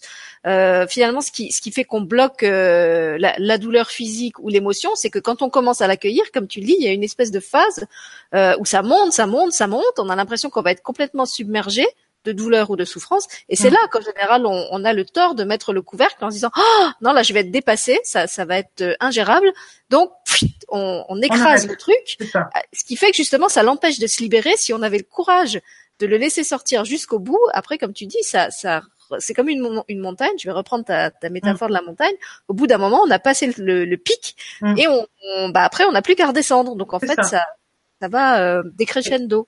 Et, et, et souvent, l'émotion, c'est comme une vague. Hein. On a la sensation vraiment qu'on va se noyer dedans. C'est d'ailleurs pour ça que pour l'événement, j'avais choisi euh, une, euh, une image avec des vagues, parce que je me disais que les émotions, c'est ça, c'est des vagues qui nous traversent non-stop. Et puis par rapport à cette histoire de, de, douleur physique, je voulais dire aussi que quelquefois, euh, effectivement, c'est la même chose. Alors quand on sait que la douleur physique, euh, elle est là et qu'on va pas forcément pouvoir s'en défaire, si c'est une maladie euh, qui, qui, qui, nécessite un traitement à vie et, et qu'on peut pas guérir, on peut à des petits détails, essayer de s'aménager quand même un certain bien-être. Donc, mmh. on, comme tu dis, on fait le deuil du fait qu'on retrouvera pas sa santé d'avant, on la retrouvera jamais, mmh. euh, sauf si on a vraiment la foi du charbonnier et que on, pense qu'on peut avoir une, une guérison euh, quasi miraculeuse. Euh, mais même dans la même dans la maladie, euh, on peut s'offrir des petits moments de confort. Si on est obligé d'être euh, allongé tout le temps, on peut choisir le meilleur matelas, le meilleur oreiller possible. On peut se mettre euh, ou demander qu'on nous mette les draps qu'on préfère, le pyjama qu'on préfère. moi, je me souviens d'une situation à la maternité où j'avais été hospitalisée parce que ça, ça s'était pas bien passé l'accouchement et où mon mari m'avait ramené pour la nuit une petite veilleuse pour les moments où je devais allaiter mon fils. Et en fait, c'était vraiment je sais pas si c'était symbolique ou si c'était vraiment euh, euh, physique, mais je sais que pour moi c'était vraiment important quand je me réveillais, que j'avais mal partout, j'avais mon bébé qui pleurait, qu'il fallait que je m'en occupe, d'avoir cette petite lumière qui était euh, allumée dans la chambre, qui me rappelait la maison, qu'un jour j'allais rentrer. Voilà, c'était un peu comme mon phare dans la tempête. Et, et c'est pour ça que je vous dis, pensez aussi aux petites choses. Ne vous focalisez pas sur les grandes choses que vous ne hmm. pouvez pas accomplir et qui vous dépriment, euh, mais concentrez-vous sur qu'est-ce que je peux faire pour moi ou qu'est-ce que quelqu'un peut faire pour moi si je suis pas en état de me l'offrir aujourd'hui, maintenant, pour euh, améliorer ne serait-ce qu'un qu'un milligramme euh, mon bien-être. Et, même si c'est euh, 5 secondes dans la journée, même si c'est euh, 10 minutes dans la journée, et eh ben c'est toujours 10 minutes où je me serais senti mieux et, et c'est précieux et je et, et je mérite euh, de, de m'offrir ces, ces 10 minutes de, de bien-être ou de mieux-être. Tout à fait, parce qu'en plus, quand on a eu ces 5 minutes ou 10 minutes ou 5 secondes de bien-être, on sait que ça existe. Et quand on va pas bien, on peut se, relier à ça en se disant, oui, mais attends, ça c'est en moi. Euh, c'est pas le voisin qui l'a ressenti, c'est bien moi. Donc ça veut dire que c'est possible. Donc je peux faire grandir ces 5 secondes pour venir des 10 secondes, des 10 secondes pour venir des minutes et des minutes pour venir des heures. Donc c'est possible, il faut simplement que je nourrisse ça. Et et, c'est ça, en fin de compte, c'est comme tu le disais avec cette métaphore de phare, c'est vraiment le phare dans la tempête. Et c'est que là, on l'a connu en soi. Parce que tu peux toujours dire à quelqu'un mange cette pomme, c'est bon pour toi. Tant qu'elle n'aura pas goûté, euh, ça sera juste une pomme. Donc c'est vraiment l'expérience qui va faire la différence. Parce qu'on peut donner tous les conseils du monde, mais tant qu'on les a pas expérimentés, on ne saura pas si c'est bon pour soi. Et comme on est singulier, euh, ce qui peut être bon pour moi, avec mon vécu, avec ce que je suis, peut ne pas être bon pour l'autre. Parce que l'autre, ça peut lui rappeler des souvenirs et ça peut rajouter de la souffrance à la souffrance. Mm. Alors que pour moi, c'est très bien et peut-être que ça me rappelle quelque chose de bien. Donc, il faut vraiment s'approprier son euh, comment euh, son, son bien-être. Euh, il faut être totalement acteur de son bien-être et euh, et l'accompagnant n'est là que pour redéclencher ce que la personne est en elle-même. Mm. Elle ne va pas lui donner ce qu'elle n'a pas, elle va lui montrer ce qu'elle a. Et puis j'ai vraiment envie d'insister sur cette histoire de, de, rythme, de pas se mettre la barre trop haut, mm. euh, parce que pour le coup, ça peut nous, nous, nous renfoncer encore plus dans, la, mm. dans, la, sensation d'impuissance, de, désarroi, etc. Euh, mais vraiment se, se, raccrocher aux petites choses. Je pense par exemple euh, aux personnes qui vivent de la dépression. Mmh. Euh, on croit souvent que la dépression c'est une histoire de volonté. Euh, moi, pour en avoir traversé mmh. plusieurs, je peux vous dire que non. Euh, quand vous êtes en dépression, vous pouvez vous botter le cul autant que vous voulez. c'est pas mmh. ça qui va vous guérir. Par contre, ouais, je me souviens d'une période où j'allais vraiment mal et où ce que je faisais, c'est que tous les jours, je m'inscrivais sur une feuille un objectif et je me disais à la fin de la journée, j'aurai atteint cet objectif. Donc quelquefois, c'était un, objectif tellement petit qui pouvait paraître ridicule. Ça pouvait être avoir payé mes factures, ça pouvait être euh, avoir fait mon ménage, ça pouvait être euh, être sorti de mon lit et pas avoir passé la journée en pyjama. Et finalement, j'ai fait ça pendant plusieurs jours en me donnant juste un objectif par jour parce que de toute façon, je savais que je pourrais pas faire plus. Et par contre, quand j'avais vraiment un moment de, de, down encore pire que les autres, je reprenais ma feuille et je me disais, mais regarde, dans la semaine, t'as déjà fait ça, t'as déjà fait ça, t'as déjà fait ça. Et comme tu le disais, de me dire, eh ben, si j'ai réussi à le faire, ne serait-ce que dix minutes par jour, mm. je peux le refaire encore aujourd'hui. Mm. C'était comme un escalier que je montais marche après marche. Je savais que de toute façon, je pouvais pas le monter 4 à 4, ni même 2 à 2. C'était plutôt demi-marche par demi-marche, mais ça me donnait vraiment l'impression de, de reprendre un minimum de pouvoir sur ma vie. Et je pense que c'est pareil, je sais pas, pour les gens qui, qui font de la rééducation, qui ont besoin de réapprendre à marcher ou à parler, chaque chaque progrès compte, chaque pas compte, chaque petit chaque petit mieux compte. Voilà, et, y compris les moments où on redescend. Euh, il faut accepter qu'il y ait des moments où ça repart en arrière, et ben c'est pas grave puisqu'on a réussi à repartir en avant une fois, on pourra repartir en avant une Alors, deuxième. c'est pas grave, mais ça peut être vécu comme grave. Mm.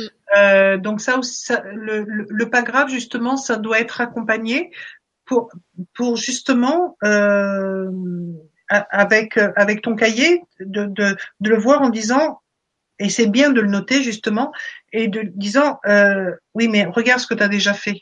Ça mm. c'est toi qui l'as fait. C'est personne d'autre. Remercie-toi regarde le courage que tu as eu. Regarde la détermination que tu as eu regarde et là on peut parler de volonté. Regarde la volonté que tu as eu parce que tu es en train de traverser quand même un trou noir et tu as quand même eu cette volonté là ben chapeau. Et, et, et, vraiment avoir de la gratitude envers soi. On en a facilement envers l'autre, hein, la gratitude. Hein. On a toujours plein de choses d'ailleurs pour les autres. Mais pour soi, euh, c'est pas toujours la même chose. Donc effectivement, moi je dis souvent aux gens, à votre meilleur ami, qu'est-ce que vous diriez s'il a traversé ça? Alors là, euh, toutes les idées fusent. Et j'ai et vous? Laquelle de toutes ces idées vous pourriez vous appliquer aujourd'hui? Oh, Oh ben non, mais pour moi, parce qu'il y a, c'est comme si je le mérite pas. Mm. Je suis pas assez importante pour mériter ça. Mon amie, oui, ah oui, elle, tout ce qu'elle a traversé, peut-être qu'elle a traversé euh, même pas la moitié de ce qu'elle traverse, mais dire pour l'autre, c'est facile. Et, là, c'est ok, vous conseillez ça, mais dans tout ce que vous avez conseillé, une chose. Aujourd'hui, une chose que vous allez faire pour vous. Et, euh, et ben c'est pas si simple à trouver parce qu'à ce moment-là, quand c'est pour soi, ça devient une montagne. Et moi, je leur fais écrire. Et en plus, je leur fais sceller, c'est-à-dire je, leur fais mettre de l'encre sur leurs doigts et ils scellent ce qu'ils ont dit. Ils signent, oui. Avec le doigt. Ils ont, oui, ils leur empreinte, voilà. Ils signent, ils datent, etc. Et ils l'emmènent avec eux. Et, euh, et la fois d'après, j'ai alors, et en général, ils ont fait deux, trois trucs de plus. Il me dit, mais c'est magique votre truc. Ah, ben, vous avez pris un engagement avec vous. Hein. Alors justement, moi j'ai un autre truc magique à te lire euh, sur le chat. Donc il y a euh, Laurence qui t'a répondu au sujet de sa maladie dont j'ai oublié le nom, euh, sclérodermie. voilà.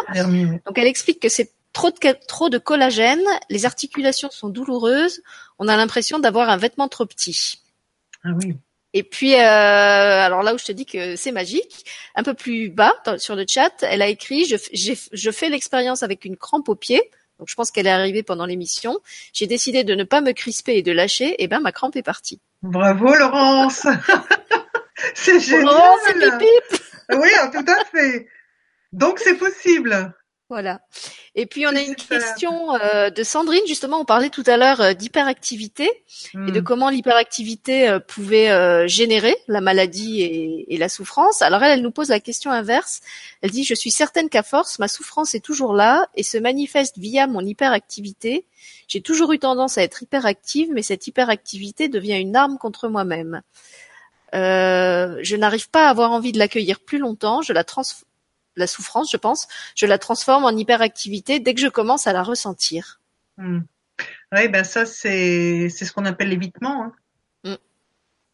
Je veux pas ça dans ma vie, je veux pas avoir ça et et en fin de compte euh, ça se manifeste avec euh, l'hyperactivité et, et elle le dit très bien. Ça veut dire qu'en fin de compte qu'elle a conscience qu'avec son hyperactivité elle est en train de se faire du mal, hmm. mais qu'aujourd'hui elle n'est elle n'a pas elle n'a pas la force pour elle de l'accueillir, mais déjà d'en prendre conscience, mm.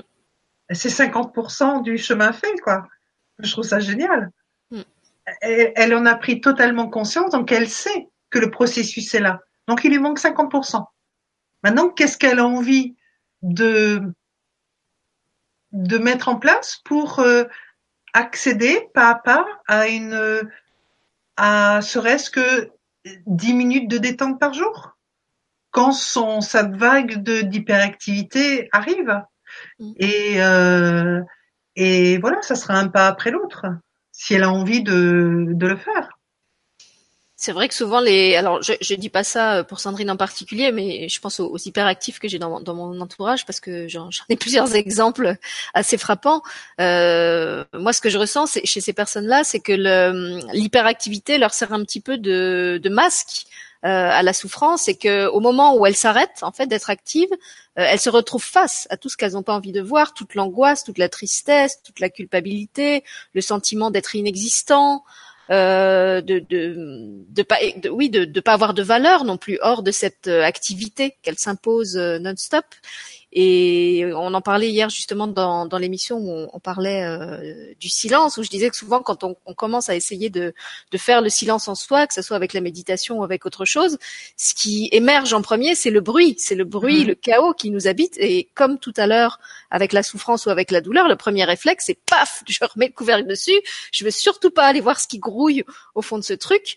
Euh, et j'arrête. Alors qu'en fait, exactement comme tu l'as décrit avec cette fameuse courbe, si on a le courage d'aller au fond et de regarder en face tout ce qui nous traverse, au bout d'un moment, eh ben c'est comme un comme une fumée qui mmh. va qui, va sortir par la fenêtre et qui va s'en aller euh, petit à petit et on, mmh. va cesser euh, d'entendre ce bruit, d'entendre ça. Il y a, y a vraiment comme un processus de d'aération. Je crois que tu parlais tout à l'heure de de, de, cette respiration, voilà, de l'importance de la respiration. On se vide en fait de quelque chose qui nous polluait. Euh, qu'on a du mal à lâcher parce qu'on était tellement identifié avec qu'on a l'impression que sans cette chose, on n'est plus rien. Mm. Euh, mais justement, quand cette chose est plus là, on découvre combien on est plus que ça.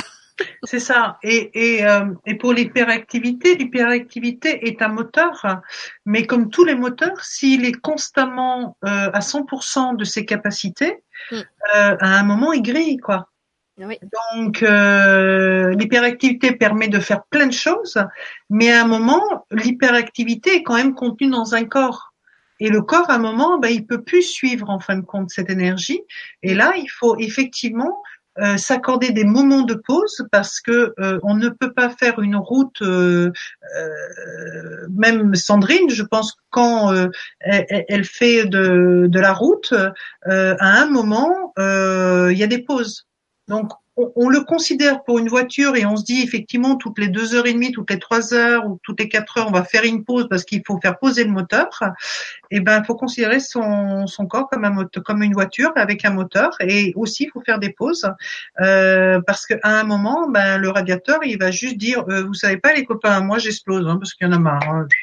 je m'en vais. Euh, vous allez vous débrouiller, vous allez marcher à pas, vous allez voir, ça va vous faire tout drôle. Et en fin de compte ce que l'on trouve tout à fait normal en regardant les voyants de sa voiture qui donnent des jauges où il faut remplir l'essence, faut mettre de l'huile, faut mettre de l'eau, machin, on trouve ça tout à fait normal. Mais par rapport à soi, ses émotions, c'est le tableau de bord. Donc si on ne sait pas regarder nos voyants, eh ben c'est comme le moteur, à un moment il va dérater, il va beaucoup moins bien fonctionner quand même. Et on ira beaucoup moins vite, voire on va carrément s'arrêter et on va péter la courroie de distribution. Et ça s'appelle une maladie. Ou ça s'appelle la mort pour certains. Moi, j'ai mon père qui était un addict au travail et qui est mort euh, l'année de sa retraite, le jour de la fête du travail. Hmm. Tellement il n'a pas supporté de ne pas travailler. Ah, parce que j'avais envie d'ajouter que quelque part, ça peut aussi devenir comme une forme d'addiction euh, où la personne est tellement identifiée justement à cette, à hmm. cette hyperactivité que quand l'activité s'arrête, eh ben, hmm. c'est comme si son être, sa vie s'arrête. Et pour mon père, c'est c'est vraiment ce qui s'est passé. Ah oui, tout à fait. Il y a, des personnes, effectivement, malheureusement, euh, qui, euh, qui se, comme tu dis, qui se sont tellement identifiées à leur activité que euh, la retraite, c'est une mort. Donc ça se, ça se prépare hein, la retraite. Hein. Euh, euh, moi, j'accompagne des, des, personnes justement euh, qui sont déjà en train de penser à la retraite en disant mais je suis capable de rien faire d'autre. Et euh, là, la retraite est, presque, on entend une mort, quoi. Mm. Et là, c'est vraiment les ramener à, tous, toute la richesse qu'ils ont.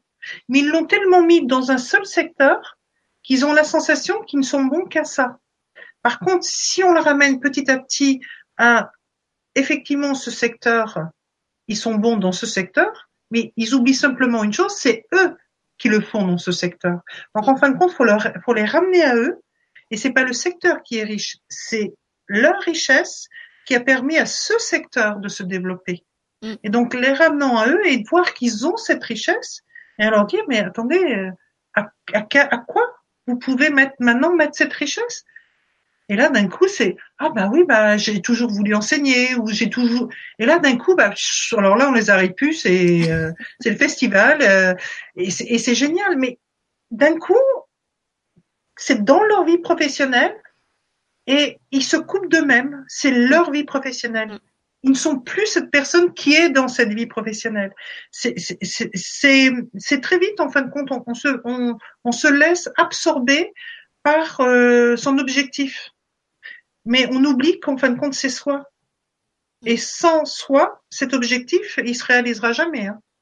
Oui, ça c'est quelque chose que moi j'ai beaucoup observé euh, chez, les hommes. Bon, je pense que ça arrive aussi chez, chez, certaines femmes très très impliquées dans leur travail. Chez les femmes, ce que j'ai plus observé de ce, de ce style-là, c'est les, les femmes qui mettent tout de côté pour élever leurs enfants. Euh, qui renoncent à leur activité professionnelle, donc qui ne deviennent plus que des mères au foyer, et qui le jour où les enfants s'en vont euh, font une dépression parce qu'en fait elles ont l'impression que leur vie est passée, qu'elles n'existent plus, qu'elles savent plus qui elles sont, qu'elles n'ont aucune valeur, euh, elles, sont un peu comme un, une, une, maison vide, j'ai envie de dire, quelque chose qui n'est plus qui n'est plus habité, qui a, qui, qui, qui a été tellement à l'extérieur de lui-même pendant des années sans s'occuper de soi. Euh, que quelquefois elles, elles, trouvent même pas comment s'occuper de soi et quoi faire de tout ce temps euh, euh, qui leur revient, etc. Et tu parlais tout à l'heure des différentes formes de deuil. Euh, ça, dans la vie d'une femme, je pense que c'est aussi un deuil, apprendre à faire le deuil de ses enfants, le deuil de la, la, la comment on appelle ça, la proximité, le fait de, de les voir euh, au jour le jour. et là aussi, il y a souvent une, une désidentification à faire de ce lien parfois très fusionnel qu'il y a eu entre la mère et les enfants, et qui fait que quand l'enfant s'en va, et il faut qu'il s'en aille pour pour lui et pour l'équilibre de tout le monde, et ben pour la mère, c'est c'est un peu comme un, je sais pas pourquoi j'ai une éventration qui vient comme, voilà, comme l'impression qu'on lui arrache quelque chose et que, d'elle il reste rien. Je me souviens dans un des groupes euh, en entreprise, il y avait euh, un jeune qui venait faire un stage et, donc j'avais dans le groupe il y avait ce jeune et sa maman qui travaillaient dans cette entreprise. Et euh, ce jeune, en fin de compte, faisait, allait faire dès le mois de septembre, parce que de, mémoire c'était au mois de juin, allait, allait rentrer en septembre dans une école d'ingénieur. Et je ne sais pas pourquoi j'ai eu envie de dire cette phrase et j'ai dit beaucoup de femmes sont des ingénieurs en organisation. Hmm. Et la dame me regarde et je lui dis oui, mère au foyer, ingénieur en organisation. Et là, d'un coup, je l'ai vu, mais alors, euh, se remettre droite. D'un coup, et là, il y avait, parce qu'en plus, il y avait plus de communication entre le fils et la mère. Et là, d'un coup, sa, son fils a regardé sa mère, sa mère a regardé le fils, et là, d'un coup, ils devenaient deux ingénieurs avec qui ils pouvaient communiquer, quoi. Et je me suis dit, et voilà, c'était juste un mot, et, et la mère s'est dit, mais oui, c'est vrai. Et en plus, elle venait de vivre un deuil parce que quelques quelques mois avant, son mari venait de décéder. Et elle savait ce que ça voulait dire ingénieur organisation, hein, arriver à planifier tout ça. Et le fait de dire, bah ouais, c'est vrai, j'ai été ingénieur en, organisation, d'un coup, elle s'appropriait. Et comme en plus dans son métier, elle, elle, elle se sentait incapable, elle voulait euh, comment monter en compétence, et pour elle, elle n'en avait aucune. Et de suite, d'entendre ingénieur en organisation, ah ben, elle voyait tout ce qu'elle pouvait faire. Et c'était juste un mot. Et euh, et ce mot-là, il est très très important parce que effectivement, tu as raison de le, dire. Il y a beaucoup de femmes qui se sacrifient pour leurs enfants. Et quand leurs enfants, eh ben, comme tu dis, font leur vie, moi c'est un deuil que je vis en ce moment parce que j'ai mon fils aîné effectivement qui est en train de faire sa vie. Et euh, ben, c'est pas simple de voir son enfant partir, sauf que c'est plus un enfant, c'est un adulte. Mm. Et on n'est plus une, on n'est plus une mère, on redevient une maman il est élevé, c'est bon, il a plus besoin de nous. Par contre, il a besoin de la maman. Il a besoin de, s'il rentre, que la maman soit là et soit disponible s'il en a envie et, euh, qu'elle puisse le câliner s'il en a envie. Et par contre, la mère qui l'élève, elle, a, elle, a, elle a pu être là. Euh. Oui, et puis autant que tu disais tout à l'heure qu'une retraite ça se prépare, j'ai envie de dire que ce cap-là aussi ça se prépare parce que je pense en particulier aux femmes, comme je disais, qui ont qui ont renoncé à leur vie professionnelle pour ne s'occuper que leurs enfants. Donc ça veut dire qu'en général, hors hors la sphère familiale, elles n'ont pas vraiment de vie, elles elles ont pas de loisirs. Euh, comme tu dis, elles sont dans une espèce, alors je sais pas si elles le vivent comme un sacrifice de, de don de soi, en tout cas euh, pour la famille. Et à partir du moment où les enfants s'en vont, eh ben toute cette énergie, tout cette, euh, tout cet amour qui était donné, euh, elles savent plus quoi en faire. C'est, y a, leur emploi du temps est à revoir, leur euh, estime de soi est à revoir. Euh, donc je me dis que quand on, alors moi je sais pas, je, ne suis pas encore là. Bah, en fin de compte, moi ce qui me vient, c'est qu'elles elles viennent de se faire licencier. En fin de compte, elles ont perdu, elles ont perdu leur job. Ben, à la différence d'un licenciement, elle pouvait anticiper, tu vois. Elle, elle, elle, elle savait que l'enfant tôt ou tard allait partir et elle pouvait commencer à s'y préparer. Eh ouais, mais quand t'es mère et que t'es que mère à plein temps et que tu fais que ça, euh, tu penses que c'est pour la vie, quoi. Et euh, sauf que non, parce que l'autre a aussi sa vie et par définition, il va, il va aller la découvrir, quoi. Et comme justement, il, il a été tellement aimé par sa mère, donc ça l'a tellement mis en sécurité. Il faut quand même savoir que des enfants qui s'en vont et qui vont découvrir le monde, c'est qu'ils ont eu la chance d'avoir des parents qui les ont aimés. Mm. Parce qu'un enfant qui n'arrive pas à partir, c'est un enfant qui n'a pas vécu la sécurité. Qui est insécure, oui. Voilà. Donc savoir que ces enfants peuvent partir, peuvent aller découvrir le monde, c'est parce que en fin de compte, ils ont eu des parents qui les ont aimés. Et ça, c'est quand même très très important à l'entendre parce que le, parent, il se dit ah ben là, il part, il va faire sa vie, mais nous, qu'est-ce qu'on devient, etc. Et eh bien parce que vous les avez bien aimés. Et comme vous les avez bien aimés, ils ont été en totale sécurité ils savent que le phare sera toujours là, et c'est parce qu'ils savent que le phare sera toujours là qu'ils peuvent aller explorer le monde. Donc ça veut dire que quand ils s'en vont, c'est comme s'ils nous donnaient notre diplôme de bons parents. Exactement. c'est une consécration en fait. Exactement. Plus un enfant va partir, c'est parce que cet enfant a été aimé et, qu'il il peut partir, il peut s'envoler un enfant qui, a été en insécurité va tout le temps revenir vers ses parents et va, va être constamment en conflit avec ses parents. Mais un enfant qui a été sécure et qui, qui a totalement été aimé, euh, il s'autorise à partir, aller un petit peu plus loin. Il regarde si maman est là, ok, ou papa est là, ok, ils sont là, donc je peux, je peux aller explorer le monde. Et je regarde toujours si mon phare est bien là, et je, je vais de plus en plus explorer le monde. Donc c'est génial mais effectivement, l'ingénieur en organisation doit trouver euh, un, un, nouvel, un nouveau système d'ingénierie. Un champ d'activité. un chantier. bah écoute, en tout cas, je trouve que c'est un super mot de la fin parce que je vois qu'il est déjà presque 10 heures. Euh, J'espère vraiment s'il y a des parents qui nous écoutent et qui vivent cette situation, ou s'il y a des enfants, des ados qui nous écoutent et qui, qui, enfin les ados peut-être pas, ils sont, enfin si des fois ils partent aussi, ils partent pour le lycée, ils partent pour leurs études, et justement ils sont jeunes et pour les parents c'est difficile. Donc euh, si dans votre famille vous vivez cette situation-là, et eh ben voilà, dites-vous si vous êtes parent que vous avez votre consécration, vous avez votre diplôme de bon parent, félicitez-vous. que vos enfants euh, aient envie de partir et le courage de partir. Et euh, vous, enfants, c'est grâce à eux justement parce qu'ils sont aimés. Et, voilà. c'est pour ça qu'ils ont le courage de partir. Parce qu'ils savent qu'ils ont, ils ont des bons parents. Voilà. Et vous, les enfants, eh ben, prenez, prenez votre envol et soyez fiers euh, de devenir qui vous êtes, en n'oubliant pas effectivement euh, que c'est grâce à la base solide que, que, vos parents vous ont donnée que vous êtes en mesure euh, de faire ça. ça. Voilà. Alors écoute, qu'est-ce que est-ce que tu as envie de dire un petit mot en conclusion de cette euh, riche émission? Puisque finalement on a abordé plein de sujets, on a parlé du deuil, de la maladie, du handicap, euh, de la douleur physique, mhm. des, alors je sais pas comment ça s'appelle du, de quand les enfants quittent le nid. Mhm. je suis sûre qu'il y a eu encore d'autres choses euh, que que j'ai pas énumérées mais ça, on a quand même balayé beaucoup d'émotions. On a balayé. Bah écoute, là si donc je sais pas d'où les personnes nous nous regardent euh, moi, je suis basée en Île-de-France, je suis basée en Seine-et-Marne Nord, et le 29 septembre, justement, euh, il y a une manifestation euh, sur le handicap et la maladie avec l'association Quand un sourire suffit.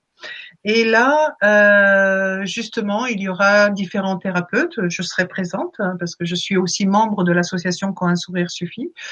Et euh, il va y avoir euh, de la musique, il va y avoir des sourires, il va y avoir du théâtre, il va y avoir euh, des jeux, des exercices de jonglage. enfin, il va y avoir du sourire dans la maladie et dans le handicap, ce qui est cher effectivement à, Sandrine et à Daniel hein, qui ont créé cette association d'abord pour leurs filles et ensuite en l'étendant à, à, toutes les sphères de la maladie et de le handicap. Et donc, bah, si vous avez envie de passer un bon moment, et que vous voulez ben voilà en savoir plus euh, sur euh, la maladie, sur le handicap, ou vous avez juste en fin de compte envie de passer un bon moment avec des gens sympas, eh ben c'est euh, à la Ferté-sous-Jouarre, à la à la salle polyvalente de la Ferté-sous-Jouarre. Et donc samedi 29, ben n'hésitez pas et comme ça on pourra continuer la conversation que l'on a eue ce soir si vous le souhaitez. bah écoute, c'est super en plus que tu en parles puisque j'ai mis en ligne hier une vidéo qu'on a enregistrée avec Daniel où il parlait des, des, liens entre musique et handicap et j'en ai encore une sous le coude qu'on a enregistrée avec Sandrine et que je vais poster dans la semaine parce que je voulais relayer l'événement euh, de vidéo en vidéo. Donc merci de l'avoir fait euh, aussi ce soir. Et puis euh, moi je vais laisser le mot de la fin aux personnes qui nous ont brillamment, j'ai envie de dire, accompagnés sur le chat par leurs retours, leurs questions et leurs remarques. Et je voulais te lire deux deux mamans qui sont très heureuses d'avoir entendu ce que tu as dit. Euh, Brigitte qui dit merci, j'ai été une bonne mère, mon fils aîné est parti à 14 ans. Et puis euh, Laurence, donc euh, à qui tu as répondu tout à l'heure, qui dit ça, ça fait plaisir à entendre. Ma fille est partie vivre en Martinique et j'ai élevé mes deux enfants seuls. C'était super enrichissant. Merci au Sylvie x2. Avec plaisir. Merci Laurence. Alors les Sylvie x2 vous saluent. Moi, je remercie euh, mon homonyme pour cette belle et riche soirée que j'ai eu beaucoup de plaisir euh, à passer avec elle et où, pour une fois, elle avait assez d'espace de parole. il paraît que je suis bavarde.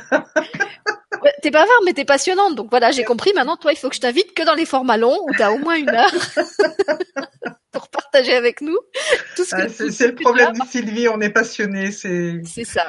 Voilà. On sait rien faire à moitié, je crois. Bon, alors on vous souhaite une belle nuit, une bonne fin de soirée, une bonne semaine, puisque moi je ferai pas d'émission euh, la semaine prochaine.